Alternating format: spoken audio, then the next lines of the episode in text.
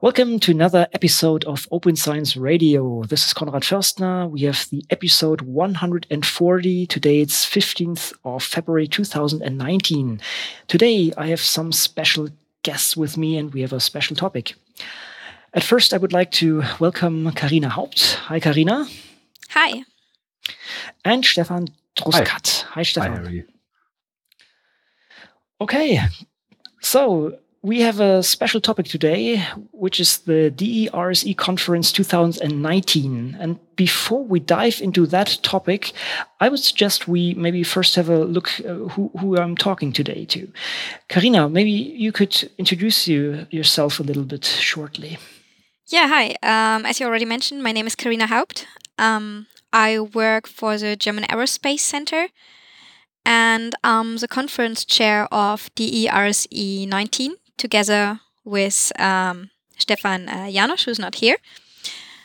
And um, yeah, in my work, I support scientists who develop better software and more sustainable software. And this is why I'm interested in the topic and joined the DERSE community and especially, um, yeah, helping running the DERSE conference since running conference is kind of a hobby of myself.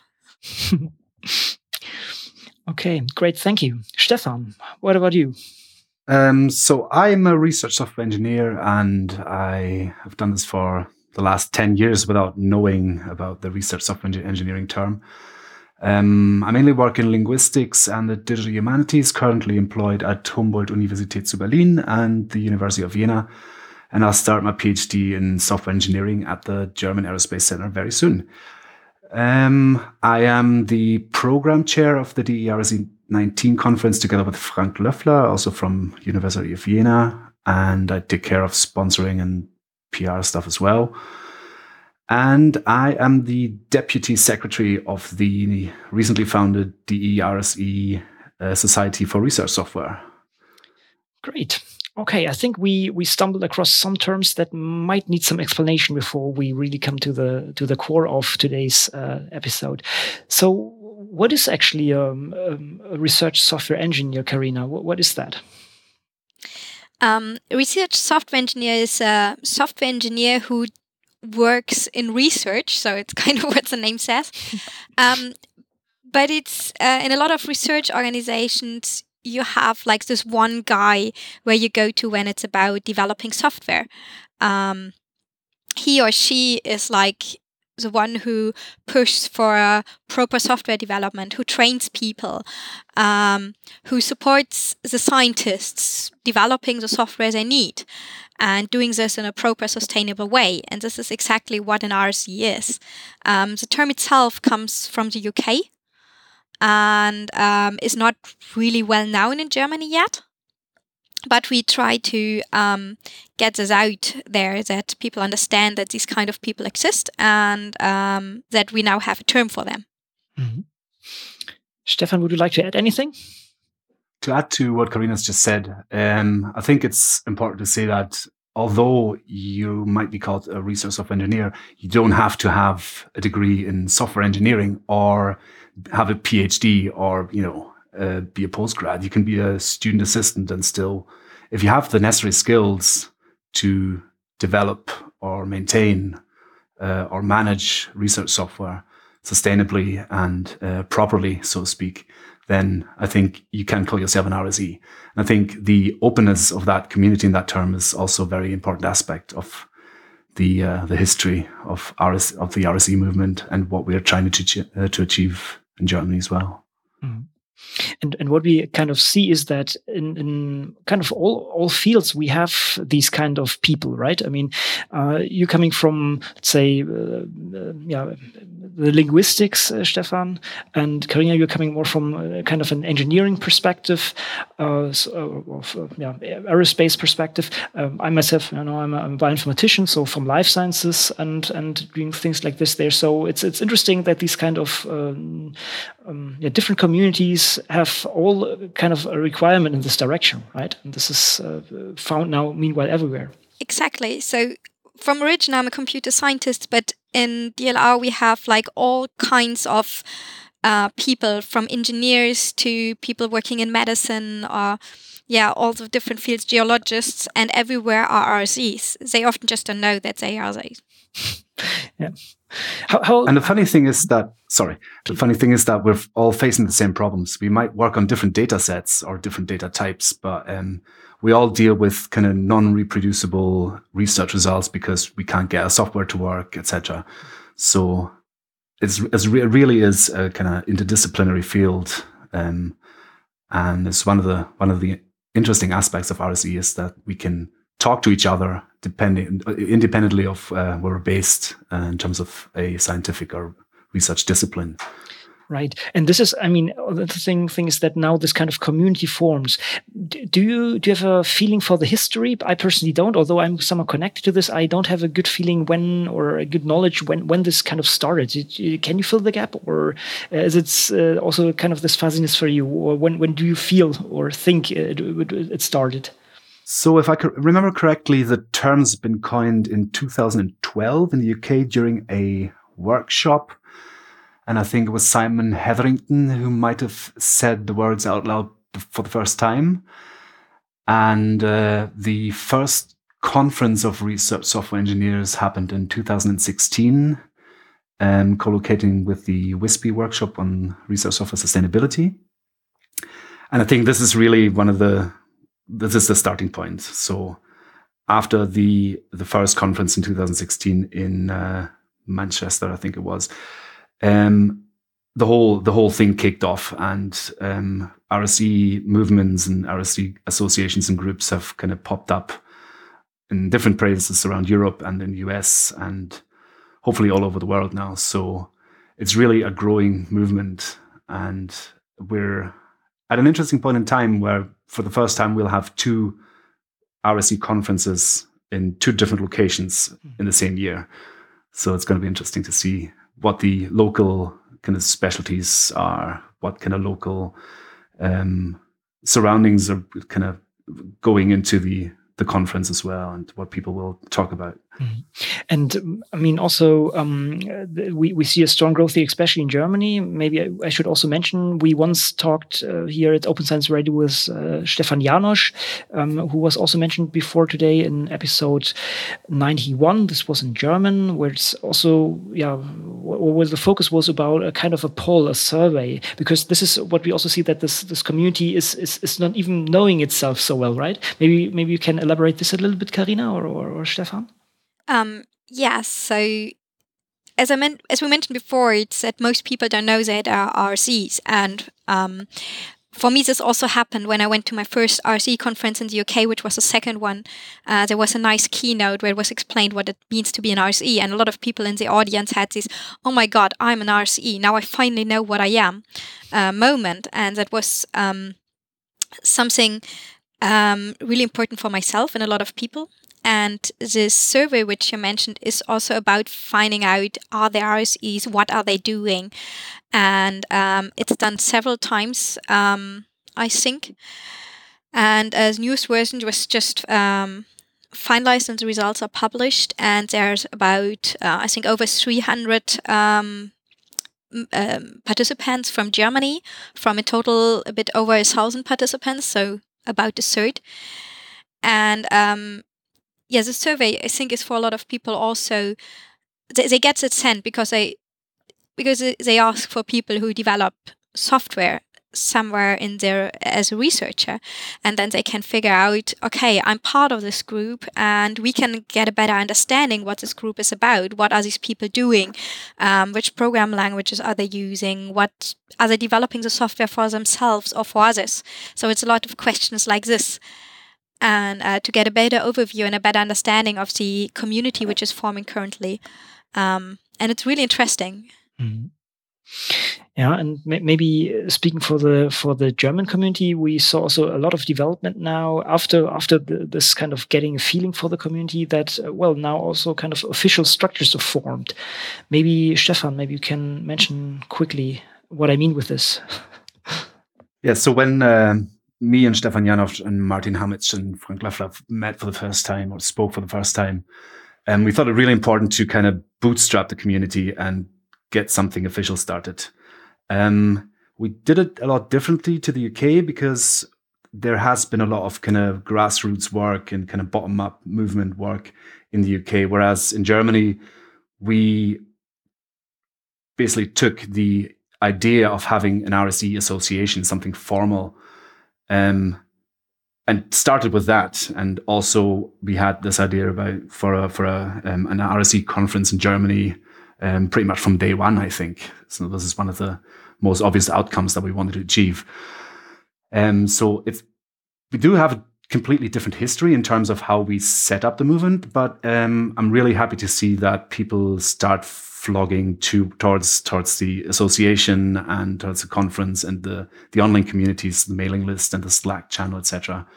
So hopefully we won't have any disadvantages by just kind of trying to bootstrap what has been done in the UK over a over a couple of years. It's it's a very German thing to to start a foundation or uh, something association, right? but yeah, that, yeah, that's that's how we do that's that. Right. yeah. Anything to add, Carina? Um, I mean, building such an association is really important in Germany because if you want to run a conference, it really helps to have a legal body behind. Um, so it kind of is natural that you need to do this, but it's also being member of something official uh, gives it a completely different weight uh, when you do this in your work time or yeah, just to associate with it. It's not just a loose community; it's something official, and this is. I think this is important in the German culture to have something like that. yeah, I agree. I think it's definitely good to have yep. to have a formal thing, and we had 20 founding members at the association meeting in Berlin, which is um, something that I'm quite happy about because it takes uh, something to get a, a, number of people into one room and achieve something. And uh, I think we've we've done a, we've done a good thing there, and uh, hopefully it'll grow from here. And because we have um, some visibility, I think that people will find it easier to kind of attach themselves to what we're doing yeah, having such a association has a lot of implications in, in, a positive perspective. So I think this was a great decision to to to do that. Which brings us to to the core of our our um, call today, because this enables you, for example, to organize a conference in an easier way. For example, I mean, um, at least in, in future, we hope that this uh, continues. But maybe let's let's directly talk now about this. So so what's what is the deal now? So now we have a community. Now we have a, um, an association. So how can we bring people together? Yeah, the important thing is um, to bring people face to face together. We already have calls, we already have a mailing list, we have a Slack um, where people can discuss. Uh, but there's nothing more important than going really face to face to give people the opportunity to present their work and discuss the problems they have. And that's why we decided to have this conference because we think it's really important if you want to have a community to bring them together. And uh, we are really happy that it will be. Uh, as an organizer, you would say really soon, uh, because it's from the 4th till 6th of June 2019. So, still some months to go, but not a lot. And um, yeah, we're happy to bring the people together there. And it will be located in Potsdam. Mm-hmm. So yeah, the exact location being the Albert Einstein Science Park. And I have to agree that I think community building really is essential for this very first conference in Germany. And that's also one of the reasons why we have tried to kind of not build uh, large obstacles to participate. So basically, what people have to do is um, hand in an abstract of 750 characters. I repeat, characters, not words.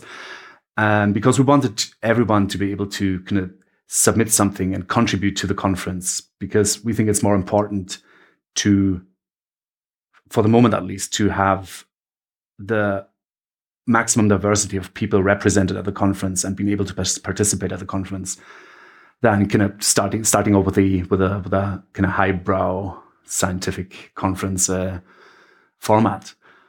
Um, but we're really happy also that the Gesellschaft für Informatik, which is the uh, largest um, society for computer science in Germany, uh, supports us. So they're basically the main official organizer. And I think it's really important that we have the support from day one from such a such an important organization in Germany as well. And the one of the great things is that the UK RSE Association um, endowed uh, travel grants for people from the UK coming to the conference as well, so that there is from day one also an international kind of exchange because we definitely see ourselves um, in the tradition of the UK RSE Association, also as part of a, a larger international network of RSE groups. Mm-hmm.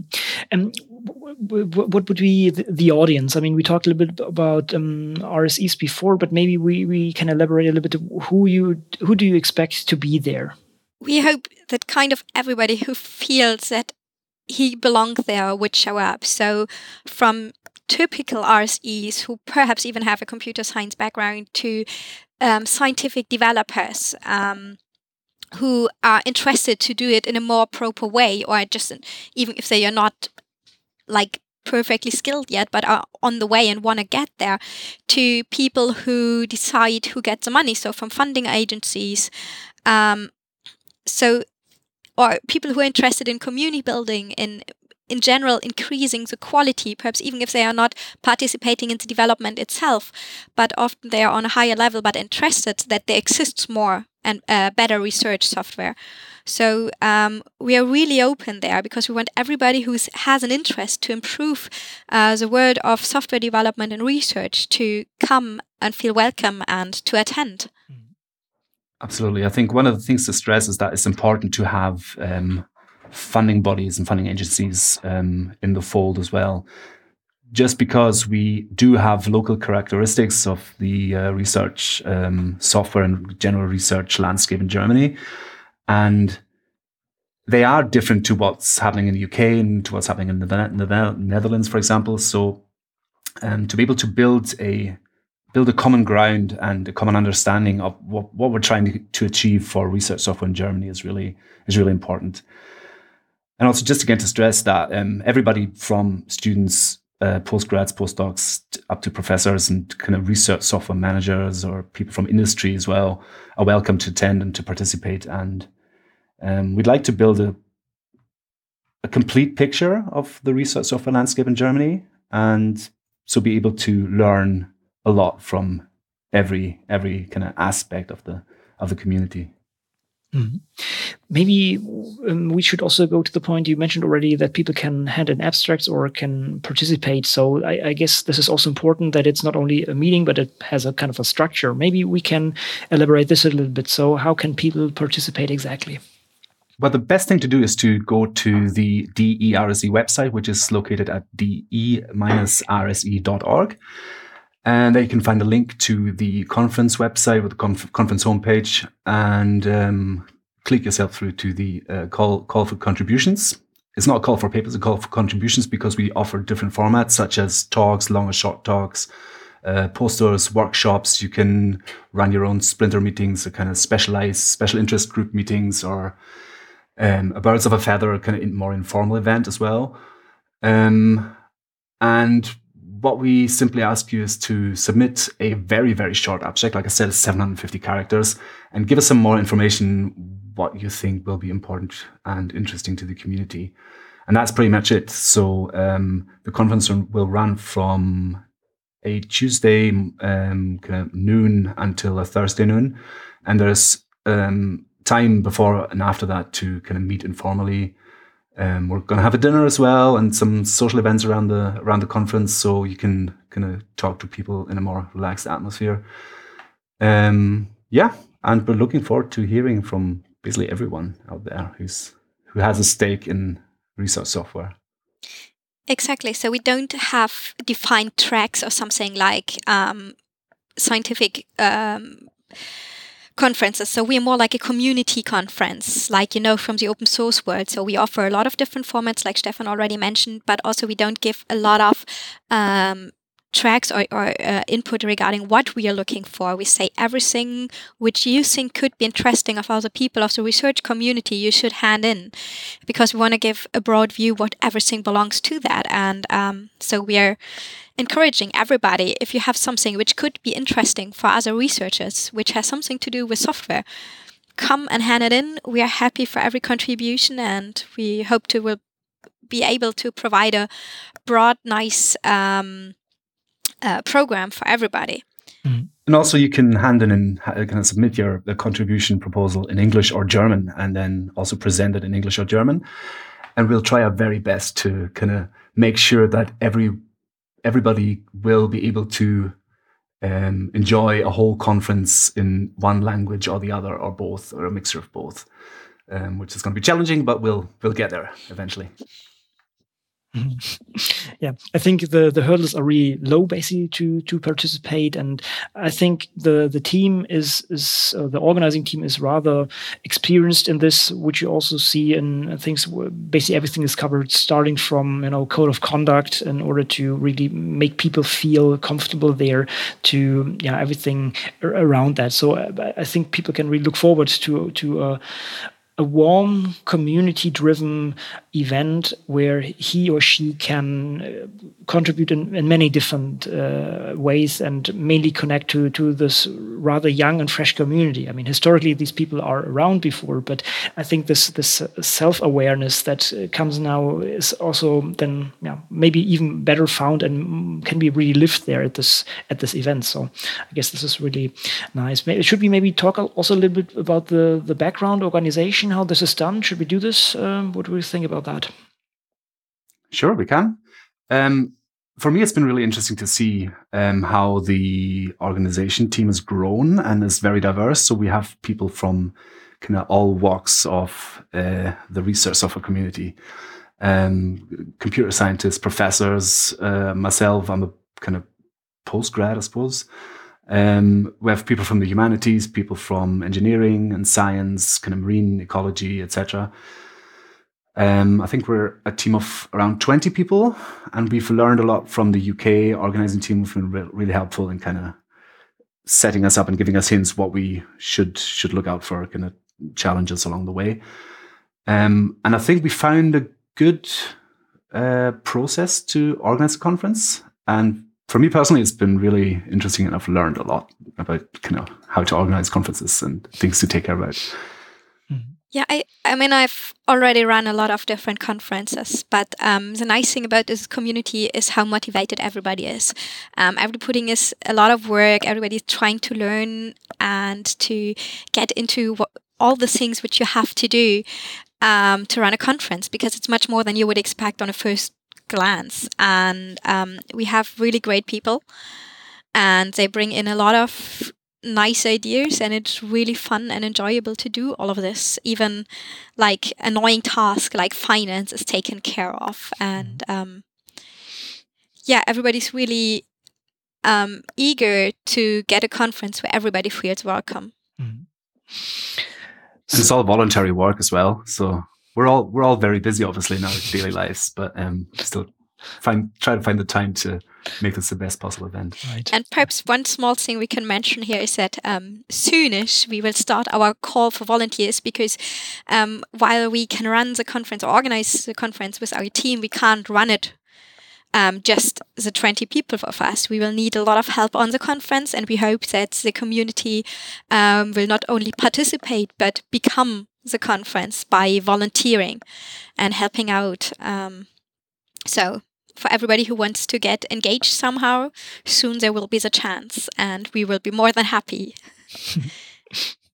yeah maybe a small disclaimer from my side i'm also involved not as much as you guys are but I, I, also enjoy this a lot and being already kind of now connected to this. And I'm, I'm pretty sure this being a volunteer here is actually a great community or a great opportunity to to meet the community and um, connect even even stronger than only in these two days uh, that, that you would do maybe in a, in a in, in, in just as a participant uh, participant, but really as as a part of this, who's driving this. Um, uh, from my experience, this is really the way to run this and really make it a great event. And it's basically in, in, in your hands, right? You, you can you can you can make it, and you should make it a great event. Um, what we I think missed so far is to mention that there is a deadline for the call for participation. I should mention this quickly. Uh, yes, it's very important date. Yeah. 28th, the last day of February 2019. 23 59 59 CET. So you still have time if you if you think okay this would be something for me. And as that the the format is rather broad and you uh, I'm, I'm, pretty sure most of the listeners here uh, that that are in, involved in research software will have something that that would be of interest of others. It's sometimes amazing uh, what what kind of similar problems you mentioned this before that similar problems occur in, in rather different fields, and it's it's good to see what others do to to tackle their issues. Carina, what what would be your wish for for for the conference? Oh, that's a tough one. Um, I know. I hope that there will be a lot of people from different fields, that more people will have the same um, moment like I had at RSE UK. This I am an RSE, at least in some part and in some some way, and here's a lot of people. There's this whole community which is already there, which I can join and which can help me um, in a lot of different ways and just getting a better understanding of what I'm trying to do and that there's people who fight the same fight that I does because this was really uh, an important moment for myself and my, my work life. Stefan, what's about you? I think that what I really want to do with the conference, what I really want to see at the conference is for it to spark enthusiasm for the field and for the community so that people will be happy to contribute something to the community. Perhaps organize the next conference, I help to organize the next conference, become a, an active member of the association. Um, yeah, I think that's so. So I can retire next year, pretty much. um, but um, that's really one of the one of the things I really want to see is that community interest and kind of an active interest in in the RSE movement in Germany. Great. Have we forgotten anything? Should we cover something? Well, in terms of in terms of the association, um, we're making progress.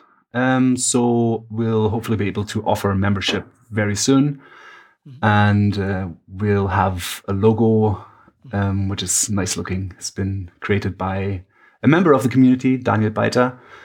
Um, we're going to use that for the conference as well, so you'll see it around a lot over the next few uh, weeks, months, and years, hopefully and yeah, um, stay in the loop, um, find find information, and connect connect with us in some of the ways we offer the mailing list, the Slack, the conference, the association.